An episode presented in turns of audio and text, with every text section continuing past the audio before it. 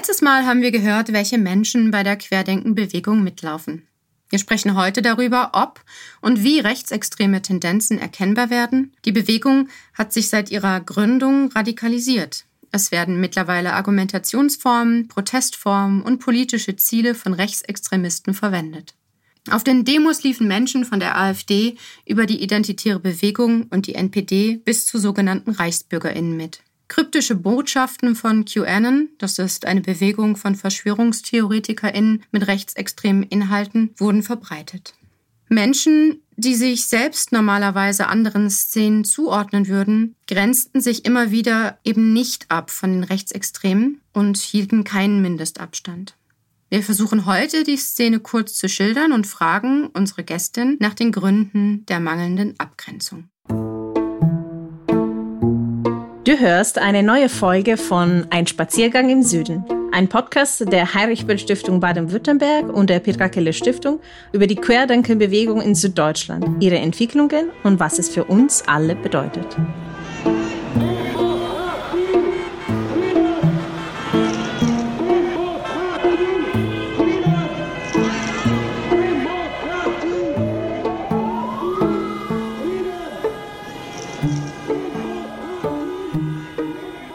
Heute sprechen wir mit Dr. Nadine Frei. Sie ist Soziologin und Dozentin an der EHB Bern. Sie studierte Soziologie in Bern und arbeitete dann an den Universitäten Hildesheim und Halle. Ihre Forschungsschwerpunkte sind unter anderem kultursoziologische Theorien sowie Methoden qualitativer Sozialforschung. Gemeinsam mit Professor Dr. Oliver Nachtwey von der Universität Basel hat sie die Studie Quellen des Querdenkertums in Baden-Württemberg erarbeitet, die die Heinrich-Böll-Stiftung Baden-Württemberg 2021 veröffentlicht hat. Den Link dazu findest du wie immer in den Show Notes. Ja, danke für die Intro, Sabine, und äh, danke, Frau Dr. Frei, dass Sie für uns Zeit genommen haben. Fangen wir vielleicht mit den sozusagen nicht so extremen Mitglieder in der, der Bewegung an. Gibt es wirklich keine Gegenhaltung nach rechts oder gibt es beispielsweise regionale Unterschiede dazu? Also was wir so beobachtet haben, also wenn man jetzt von der Querdenkenbewegung in Deutschland spricht, wobei sich eben unsere Forschung vor allem auf Westdeutschland bezieht. Also wir werden ja auch an späterer Stelle, glaube ich, auch nochmal Unterschied zu Ostdeutschland sprechen, weil sich das auch sehr anbietet. Auf jeden Fall gibt es auch in Westdeutschland schon seit Beginn eine mindestens Indifferenz gegen rechts. Also schon auch mit den ersten Demonstrationen, damals noch in Berlin und dann aber auch in, in Stuttgart, ähm, schon da sind auch gewisse antisemitische Narrative zum Beispiel ähm, auf Schildern zu beobachten gewesen. Ähm, auch da sind schon Personen der extremen Rechten anwesend gewesen, also dann bei den größeren Demonstrationen auch. Also da gab es jetzt nicht so eine klare Ablehnung oder Abgrenzung dazu. Und ich glaube auch gerade eben mindestens diese Indifferenz gegen rechts ist schon nun mal ein sehr großer Erfolg für die extreme Rechte in Deutschland, die dann halt tatsächlich bei Demonstrationen auftauchen kann, ähm, da unbehelligt ähm, mitdemonstrieren können, mit den Leuten ins Gespräch kommen. Trotzdem, jetzt auch wenn wir diese vielen ähm, Interviews, die wir geführt haben oder auch Gespräche, die wir geführt haben, da gab es schon teilweise äh, eine Abgrenzung natürlich auch zu extremen Rechten. Also zum Beispiel viele Personen, die eher aus einem öko-liberalen Milieu kommen oder so eine eher linke Sozialisierung haben oder sagen, sie haben in der Vergangenheit die Grünen oder die Linken gewählt, die haben schon noch mal stärker auch ein Abgrenzungsbedürfnis zu den Rechten, zu den extremen Rechten. Was wir aber auch von beobachten konnten, dass es dann häufig aber auch zu einer gewissen Verharmlosung gekommen ist. Also dass sich diese Bewegung auch dazu dadurch auszeichnet, dass sie sich als weder links noch rechts bezeichnen und sie haben häufig eben auch ein Verständnis von Meinungsfreiheit und Demonstrationsfreiheit, das eben beinhaltet, dass alle auf die Straße gehen dürfen und dass alles gesagt werden darf. Also das ist natürlich dann eben schon so eine Nivellierung auch. Ähm, oder dass dann gesagt wird, na ja, also ich sehe denen das ja nicht an, ob die zu extremen Rechten gehören oder dass behauptet wurde, nee, es gab keine Nazis auf den Demonstrationen, beziehungsweise dann eben so eine Verharmlosung, naja, es sind ja auch nur Menschen, die jetzt gegen die Maßnahmen sind. Trotzdem aber auch in diesen Interviews, die wir geführt haben mit Personen, die dann vielleicht eher nicht so zufrieden waren, dass da auch die extreme Rechte zum Teil mitläuft. Also das ist ja dann schon auch regional, gibt es dazu auch Unterschiede. Wobei die Demonstrationen, die ich beobachtet habe, da waren immer wenn auch teilweise nur vereinzelt Personen der extremen Rechten auszumachen. Aber dann wurde das häufig dann auch so ein bisschen umgedreht oder dass gesagt wird, ja, die Medien, die sind eigentlich das Problem, weil sie reden dann eben nur über die extreme Rechte und nicht, warum diese Proteste ja so legitim sind. Oder was wir auch vorgefunden haben, war dann auch so eine verschwörungstheoretische Aufladung, also dass dann, oder Umwend oder Wendung, also dass dann in einem Interview zum Beispiel ging es um äh, eine Demonstration, Großdemonstration in Leipzig, wo es ja eben auch ähm, mehrere hundert Personen der extremen Rechten anwesend waren, die dann auch gewaltsam die Polizeikette durchbrochen haben, wo dann andere Demonstrantinnen auf den Leipziger ähm, Innenstadtring liefen, um diesen Widerstandsmythos 1989 zu zelebrieren oder zu wiederholen aus ihrer Perspektive. Und da in diesem einen Interview zum Beispiel wurde gesagt, wir laufen ja nicht mit den Nazis mit, sondern sie mit uns. Also auch hier nochmal dieses Verständnis, was ist dann überhaupt Demonstrationsfreiheit. Und dann im weiteren Interviewverlauf hat die Person dann gesagt, ja, also ich glaube, die gehören nicht zu uns, die wurden eingeschleust. Also dass dann gesagt wurde, ja, das ist jetzt irgendwie von der Polizei, das sind da schon Provokateure, die gehören nicht zu uns. Also weil das auch so sehr typisch ist für diese Bewegung, die sich ja als so harmlos dann doch irgendwie zeichnen möchten. Also so dieser, es gab ja häufig auch diese Friedensrhetorik und es hat ja häufig auch so einen Festivalcharakter. Also wir haben so verschiedene Sachen in unserer Forschung ähm, beobachten können. Also dass manchmal schon auch so einen Wunsch nach einer Abgrenzung gab, aber auf, auf den Demonstrationen so ist das ja auch nicht passiert. Beziehungsweise gab es auch an vielen Orten, auch in Baden-Württemberg, auf zwei Demonstrationen, die ich beobachtet habe, ähm, waren dann auch Personen der extremen rechten Ordnerinnen. Also diejenige, die dann quasi die, die Demo angemeldet haben oder die dafür, also quasi für die Sicherheits- oder Anordnung zuständig waren. Genau, also bei Demonstrationen braucht es dann ja Ordnerinnen, also die dann das, also die, die, die gehören teilweise gar nicht zum Organisationskomitee, die werden häufig vor Ort dann auch. Es gibt so einen Aufruf, ja, wir brauchen noch 15 Ordnerinnen. Das hängt dann auch immer davon ab, wie viele Demonstrantinnen auf Demonstrationen sind, die dann aber halt tatsächlich so mit den Leuten, also wenn, wenn ähm, die Auflagen nicht eingehalten gehalten werden, sollten dann die Ordnerinnen das den Demonstrantinnen sagen und die werden dann häufig von der Polizei angesprochen. Die Person da hält die Auflagen nicht auf, machen sie was dagegen. So in die Richtung geht das teilweise. Genau, aber das sind jetzt ja auch nur exemplarisch zwei Demonstrationen gewesen. Also ich kann das jetzt nicht flächendeckend sagen. Mhm. Ähm, wie dann genau auch diese, aber es gibt, es gibt verschiedene Beispiele auch für strukturelle Zusammenarbeit mit den Reichsbürgerinnen, ist ja auch nochmal ein anderes Thema auf jeden Fall. Meinen Sie, gibt es Gemeinsamkeiten zu der rechten Szene, die die Bewegung von der rechten Seite quasi so leicht zu manipulieren lässt? Oder, keine Ahnung, gehört es einfach zu, zu dieser Ideologie der absolute Meinungsfreiheit, dass alles einfach gesagt werden darf und deswegen sind alle dabei quasi im Endeffekt äh, willkommen? Ja, ich würde vielleicht erstmal etwas zu dieser Mobilisierung, äh, Manipulation von rechts sagen. Wir haben relativ früh in unserer Forschung von einer immanenten Radikalisierung gesprochen, also eine Radikalisierung, die nicht erst von rechts ähm, mobilisiert werden muss.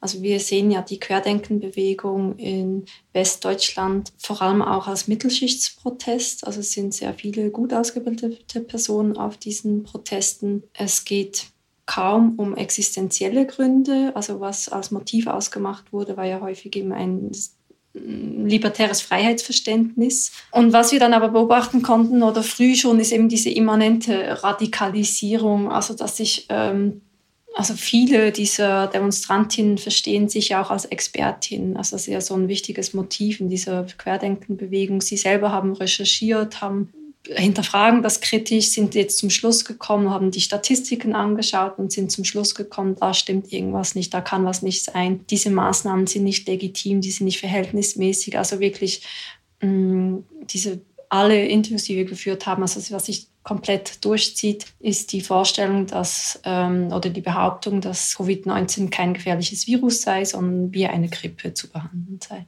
Also in dieser autodidaktischen Expertise, daraus ziehen sie auch eine gewisse Berechtigung für ihr Tun. Also sie sind dann eben, also so, und also was dann eben häufig auch verknüpft wird mit einem heroischen Widerstandskampf, haben wir das auch genannt. Also sie sehen sich als die wahren Retterinnen von Demokratie und Freiheit und das berechtigt sie halt schon auch zu sehr vielem aus ihrer Perspektive. Also auch da liegt so ein Radikalisierungspotenzial. Andere Punkte, warum wir auch von, von einer immanenten Radikalisierung gesprochen haben, sind auch soziale Brüche. Also einige der Befragten haben auch gesagt, sie haben irgendwie im Freundeskreis oder bei der Arbeit gibt es auch Brüche, aber in dieser neuen Protestgemeinschaft fühlen sie sich total gut aufgehoben. Und was und so vielleicht noch ein weiteres Merkmal dieser Protestbewegung war auch seit Beginn so eine hohe Affektivität, also auf den Demonstrationen selber, also nicht nur, ähm, also ein anderes Thema haben Sie vielleicht auch schon im Podcast besprochen, ist ja auch sowas bei Telegram äh, mit den alternativen Medien, also das auch da teilweise eine sehr drastische Sprache, aber das hat man auch bei den Demonstrationen immer wieder gemerkt. Mm, eben aber nicht nur so eine Aggressivität, die gab es auch, so eine destruktive Aggressivität, aber auch so eine, so eine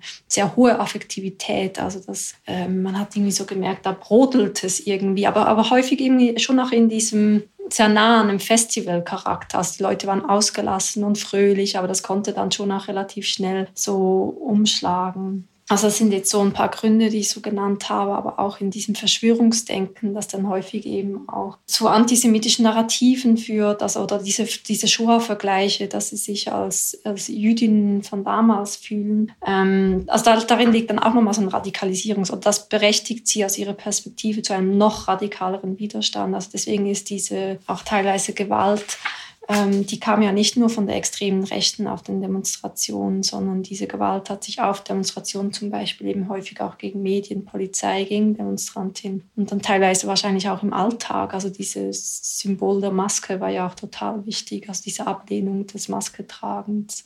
Also das vielleicht eine längere Bemerkung dazu, warum ich jetzt eher nicht davon, also für Ostdeutschland ist es nochmal anders, aber dass ich hm, vielleicht eher nicht sagen würde, dass die Bewegung manipuliert wurde von rechts, aber es gibt dann, sie war auf jeden Fall dann auch relativ schnell attraktiv für die extreme Rechte, eben weil die extreme Rechte da ähm, unbehelligt auftauchen konnte, diese symbolträchtigen Demonstrationen, zum Beispiel am 1. und 29. August äh, in Berlin. Und ich glaube, dass da vielleicht gewisse, also da gibt es dann so verschiedene Narrative, die so eine Anschlussfähigkeit dann auch bieten. Worum es häufig geht, ist so kritisch zu sein. Und das war dann häufig auch so inhaltsleer. Also Hauptsache, man war kritisch und hat die Maßnahmen abgelehnt. Also dann auch in gewissen Punkten wie so ein Misstrauen gegen die Regierung, Misstrauen gegen Medien, Misstrauen gegen Wissenschaft war noch ein bisschen weniger ausgeprägt als gegen Politik und Medien. Manchmal eben schon auch so eine Staatsfeindlichkeit, auch in diesem heroischen Widerstand, in, äh, also dieser Widerstandsmythos, der auch regional unterschiedlich bedient wurde. Also das sind dann manchmal schon auch so Anknüpfungspunkte, gute Anknüpfungspunkte für die extreme Rechte oder dann vielleicht dann eben auch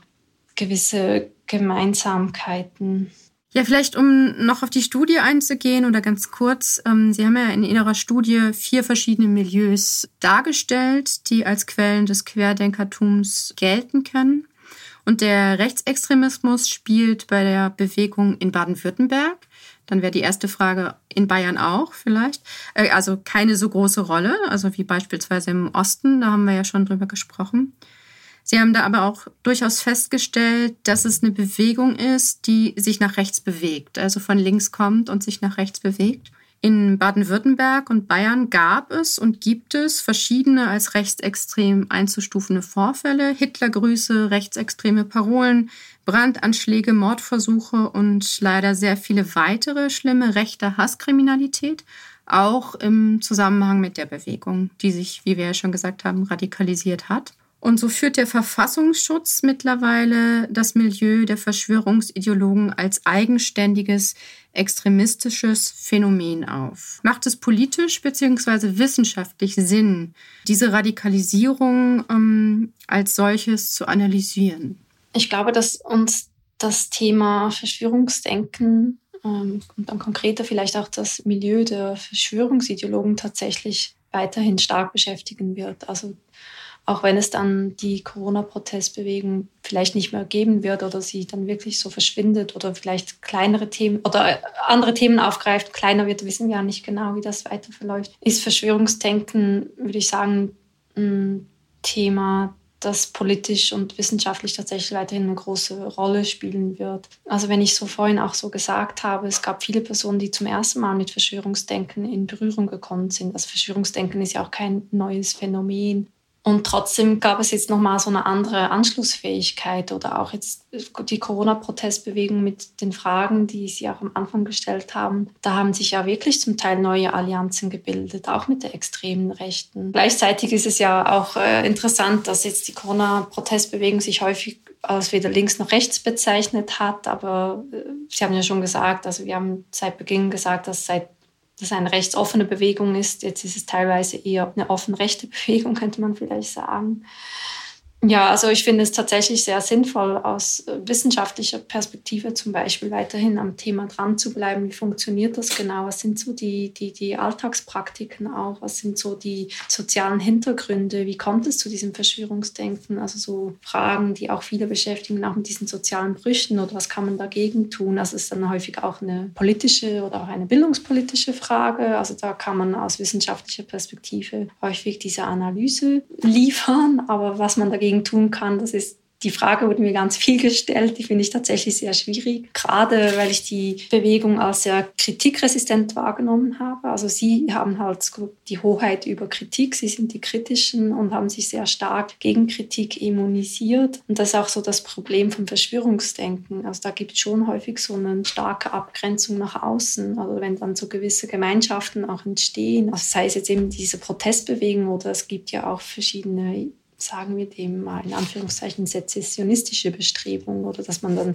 oder sagt man zum Beispiel so Schulgründungen, gab es ja teilweise auch, oder die Versuche, dass Schulen gegründet wurden, das sind ja schon starke Schließungsmechanismen, also so eine Abschottung auch zur Gesellschaft. Aber das sind dann, also vielleicht eben sind das so, so einzelne Phänomene vom Verschwörungsdenken, aber ähm, so, so in der Breite finde ich schon, dass da gewisse Themen und auch Narrative in die Gesellschaft getragen wurden, was teilweise die extreme Rechte seit Jahrzehnten probiert und nicht schafft. Und jetzt plötzlich wurde das möglich, weil sie das auch schon gefragt haben, ja, wie geht das so ein bisschen weiter oder was wird bleiben.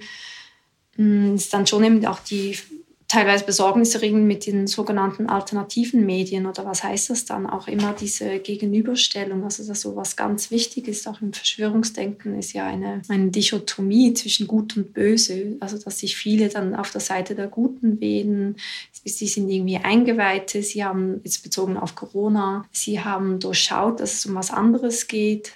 Es geht eben nicht um Corona, das ist gar nicht so gefährlich, da ist irgendwas anderes im Gange also eben genau, dass, dass das weiterhin Thema ist, wo die Wissenschaft auch viel machen kann. Also, dass, also eben diese Untersuchung auch. Und, und politisch ist dann das auch wieder eine Frage, wie geht man dann damit um? Andere Dinge, die bleiben werden, sind auf jeden Fall auch eben Netzwerke, die dann vielleicht eben auch wieder bei einer anderen Thematik reaktivierbar sind, also bei anderen Protesten. Das heißt, wir können bald von Ihnen eine weitere Studie erwarten. wir sind noch dran am Thema auf jeden Fall. Ja, sehr schön. Tatsächlich auch mit der Frage, was, warum im deutschsprachigen Raum, das treibt uns auf jeden Fall immer noch um. Bevor ich an dich übergebe, Carmen, ähm, ein ganz kleiner Einschub noch ähm, für alle, die sich interessieren für das Thema rassistische Angriffe auch in Baden-Württemberg. Leuchtlinie, das ist die Fach- und Beratungsstelle der türkischen Gemeinde hier in Baden-Württemberg für Betroffene von rechter, rassistischer und antisemitischer Gewalt hat festgestellt, dass 2021 im Vergleich zum Vorjahr 25 Prozent mehr rechtsextreme Vorfälle und 30 Prozent mehr Gewalttaten registriert wurden. Wer sich da nochmal beschäftigen möchte und da Einblicke haben möchte, unter dem Hashtag Rassismus ist kein Einzelfall werden rassistische Angriffe in Baden-Württemberg gesammelt. Und ähm, den Link auch zur, zur Leuchtlinie findest du in den Show Notes. Carmen. Ja, danke. Das hilft mir äh, schon, die nächste Frage zu stellen, denn ähm, es geht tatsächlich um Gewalttaten. In der letzten Folge, wir haben ja mit Katharina Nokun am Ende gesagt, äh, dass man sich äh, nicht über Verschwörungstheorien lustig machen sollte, denn das führt auch häufig zu Gewalttaten. Ich wollte ursprünglich fragen, ob diese Gewalttaten nur zu den rechten Szene-Teil der Bewegung zurückzuführen sind, aber Sie haben ja schon beantwortet, dass äh, dieses Radikalisierungspotenzial eher in der Mitte der Gesellschaft steht, dass auch Gewalttaten beispielsweise gegenüber Medien ähm, nicht äh, unbedingt von, von den rechten Szene kamen.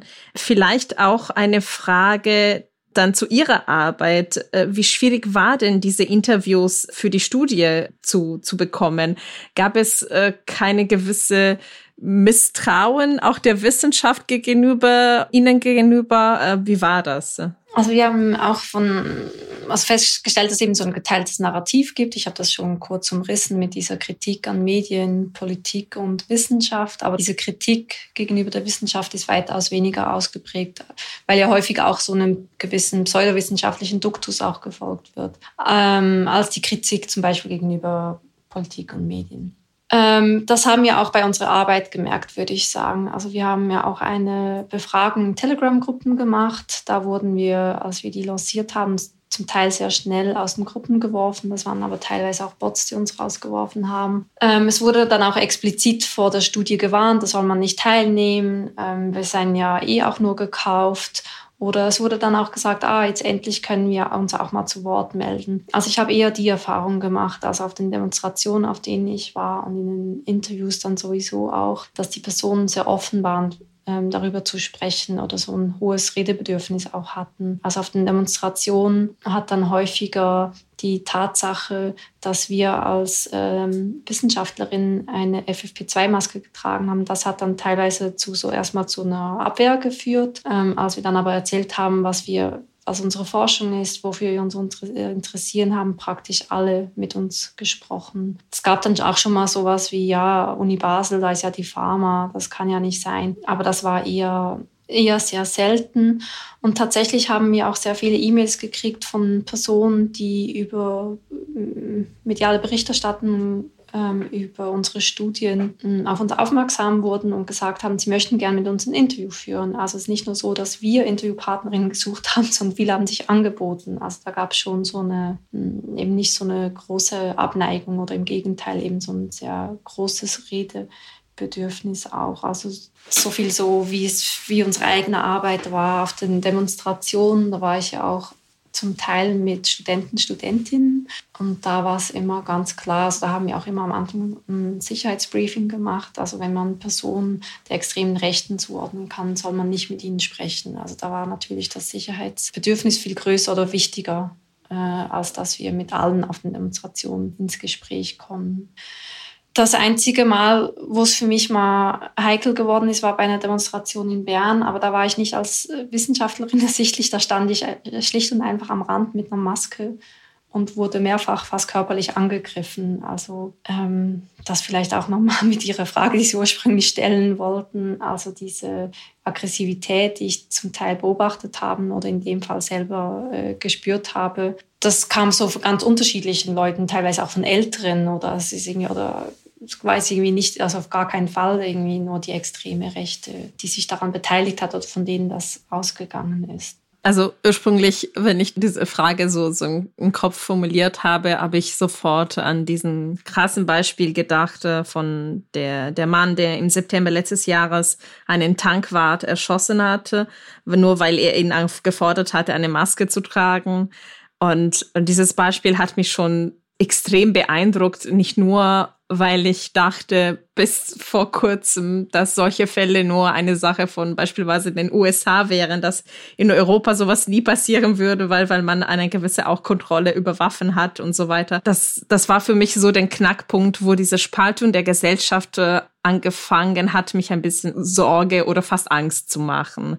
Vielleicht äh, als, als äh, so Rückfrage dazu, wie schätzen Sie, gibt es äh, das Potenzial jetzt, dass, dass die Pandemie langsam ja, ich würde nicht sagen unter Kontrolle, aber besser geregelt wird, dass, dass diese Gewaltpotenzial sich umwandelt, dass es weniger wird oder bleibt äh, diese Aspekte mit uns noch, begleitet das uns noch? Das ist schwer zu beantworten, auch die Frage, weil sie so viele Aspekte umfasst, was überhaupt noch bleiben wird.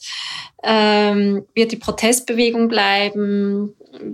das hatte dann teilweise, die Reaktionen haben auch nur teilweise mit den Maßnahmen an sich zu tun gehabt. Also es war ja dann so eine, nicht einzelne Maßnahmen wurden abgelehnt, sondern alle Maßnahmen, weil eben behauptet wurde, es gebe gar kein, keine Pandemie. Ich würde vielleicht noch ergänzen zu dieser, zu dieser Radikalisierung auch oder was dann vielleicht Unterschiede zu anderen Protesten sind, ist ja, dass diese Radikalisierung oder teilweise ein Gewaltpotenzial äh, nicht nur auf den Demonstrationen latent oder manifest vorhanden war, sondern eben auch im Alltag. Also dass es dann eben nicht nur, ähm, ich gehe auf eine Demonstration, weil ich das ablehne, sondern ich trage auch keine Maske oder ich hole mir einen Attest oder ich nehme mein Kind aus der Schule oder ich gehe auf der Schule demonstrieren, wo mein Kind ist. Also dass es so viel facettenreicher war und dass es dann eben auch viel mehr Leute betroffen hat. Also das ist ja auch so, so der Punkt gewesen von diesen, von diesen Maßnahmen, dass es eben nicht nur darum geht, dass man sich selber schützt, sondern andere schützt. Und das haben schon auch viele abgelehnt. Also so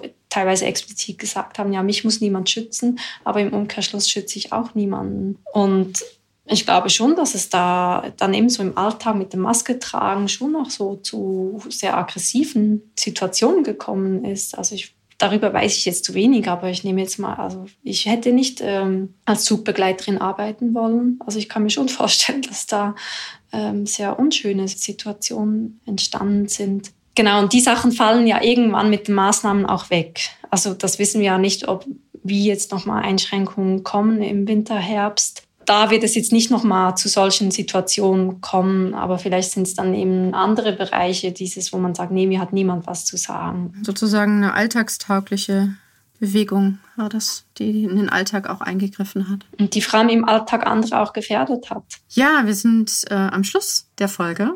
Ganz lieben Dank, Nadine Frei, für Ihre Zeit ähm, und die wirklich spannenden Einblicke.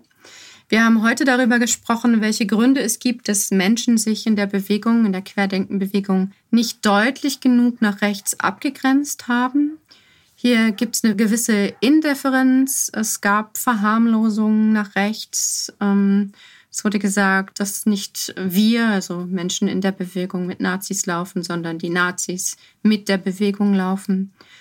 Ähm, Nadine Frey hat auch von einer immanenten Radikalisierung gesprochen, was bedeutet, dass von rechts gar nicht so stark mobilisiert werden musste, weil es doch innerhalb der Bewegung durchaus auch schon vorhanden war. Und was mir im, im Kopf noch geblieben ist, weil wir es auch schon in einer anderen Folge hatten, eben dieser heroische Widerstand, ähm, der deutlich zu spüren war in der Bewegung und der offensichtlich auch den Weg in den Alltag gefunden hat und gar nicht nur auf Demonstrationen stattgefunden hat. Ganz herzlichen Dank, auch Carmen. Danke, Sabine, nochmal, um die Kernaussagen der Folge zusammengefasst zu haben. Ähm, in der nächsten sprechen wir mit Dr. Dietrich Krause über das esoterisch-anthroposophisches Milieu in der Querdenkenbewegung.